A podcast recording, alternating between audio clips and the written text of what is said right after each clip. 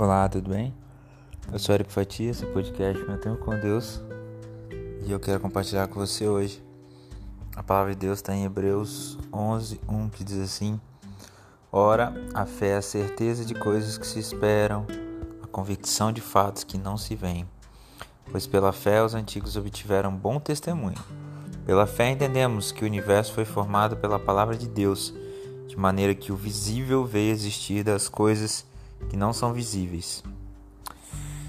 Hoje eu quero fazer uma releitura do texto Dúvidas e o Dom da Fé, é, do livro de C.S. Lewis, Reflexões Cristãs, do capítulo Religião, Realidade e o Substituto. Em geral, nós somos tímidos em falar claramente sobre fé como uma virtude. Isso se parece com elogiar a intenção de crer no que você quer crer em face da evidência do contrário. Na antiga história, o americano definiu fé como o poder de crer no que sabemos ser falso.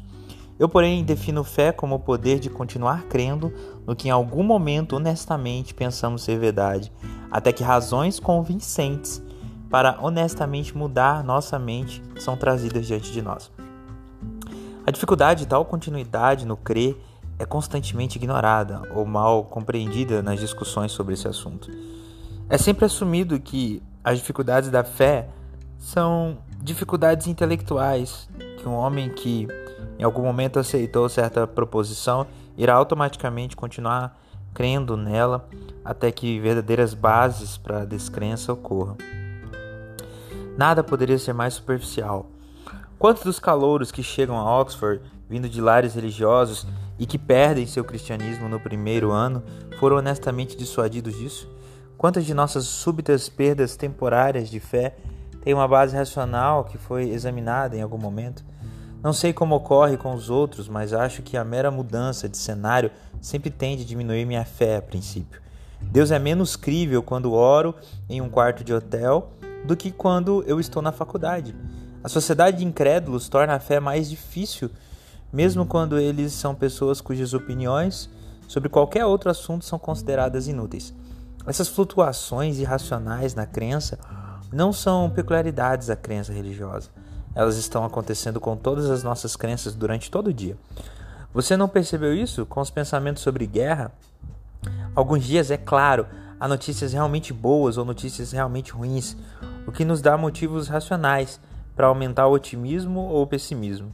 Mas todos devem ter experimentado dias em que somos erguidos em uma grande onda de confiança ou mergulhados em uma depressão de ansiedade, embora não haja novos motivos nem para um nem para o outro.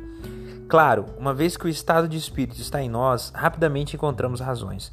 Dizemos que estávamos pensando sobre isso, mas é bem evidente que o estado de espírito criou as razões e não o contrário. Mas há exemplos mais próximos do problema cristão do que esses. Há coisas, digamos, em aprender a nadar ou a escalar que parecem perigosas e não são. Seu instrutor lhe diz que é seguro, você tem boas razões, à luz da experiência passada, para confiar nele. Talvez você possa ver por si mesmo, por sua própria razão, que é seguro escalar, com as devidas seguranças. Mas a questão crucial é: você será capaz de continuar acreditando nisso quando realmente vir a borda do penhasco abaixo de você ou realmente se sentir sem apoio na água? Você não terá motivos racionais para descrer. São seus sentidos e sua imaginação que atacarão a crença. Aqui, como no Novo Testamento, o conflito não é entre fé e razão, mas entre fé e visão. Podemos enfrentar coisas que sabemos ser perigosas se elas não parecem muito perigosas. Nosso problema real, real frequentemente, é com coisas que sabemos ser seguras, mas que parecem assustadoras. Nossa fé em Cristo não oscila tanto quando argumentos verdadeiros vêm contra ela, como oscila quando ela parece improvável. Quando o mundo inteiro assume aquele olhar desolado, que de fato nos diz muito mais sobre o estado de nossas paixões e até mesmo sobre a nossa digestão do que sobre a realidade. Quando exortamos pessoas à fé como uma virtude, a intenção estabelecida de continuarmos a crer em certas coisas, não as estamos exortando a lutar contra a razão.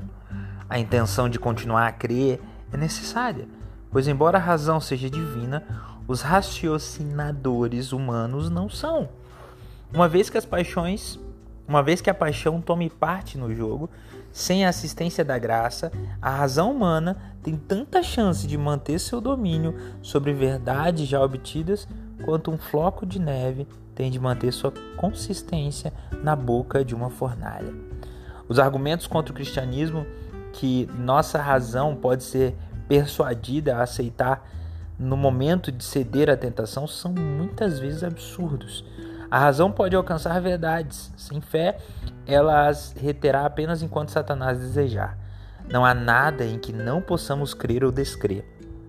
Se desejamos ser racionais, não de vez em quando, mas constantemente, devemos orar pelo dom da fé, pelo poder de continuar crendo, não em franca oposição à razão, mas em franca oposição à luxúria e ao terror e ao ciúme e ao tédio e à indiferença, dos quais razão, autoridade ou experiência, ou todas as três, uma vez nos libertaram para a verdade. Talvez a resposta a essa oração nos surpreenda quando vier, pois não tenho certeza, afinal, se uma das causas de nossa pouca fé nada mais é do que um desejo secreto de que nossa fé não seja muito forte. Existe alguma reserva em nossa mente? Algum medo de como seria se nossa religião se tornasse muito real? Espero que não. Deus nos ajude a todos e nos perdoe. Eu encerro aqui com o pensamento de que nós precisamos pedir mais fé a Deus em meio ao, às nossas necessidades diárias. Orar pedindo a Ele mais fé para crer mesmo quando a gente vacilar e a nossa visão não puder enxergar. Que Deus te abençoe.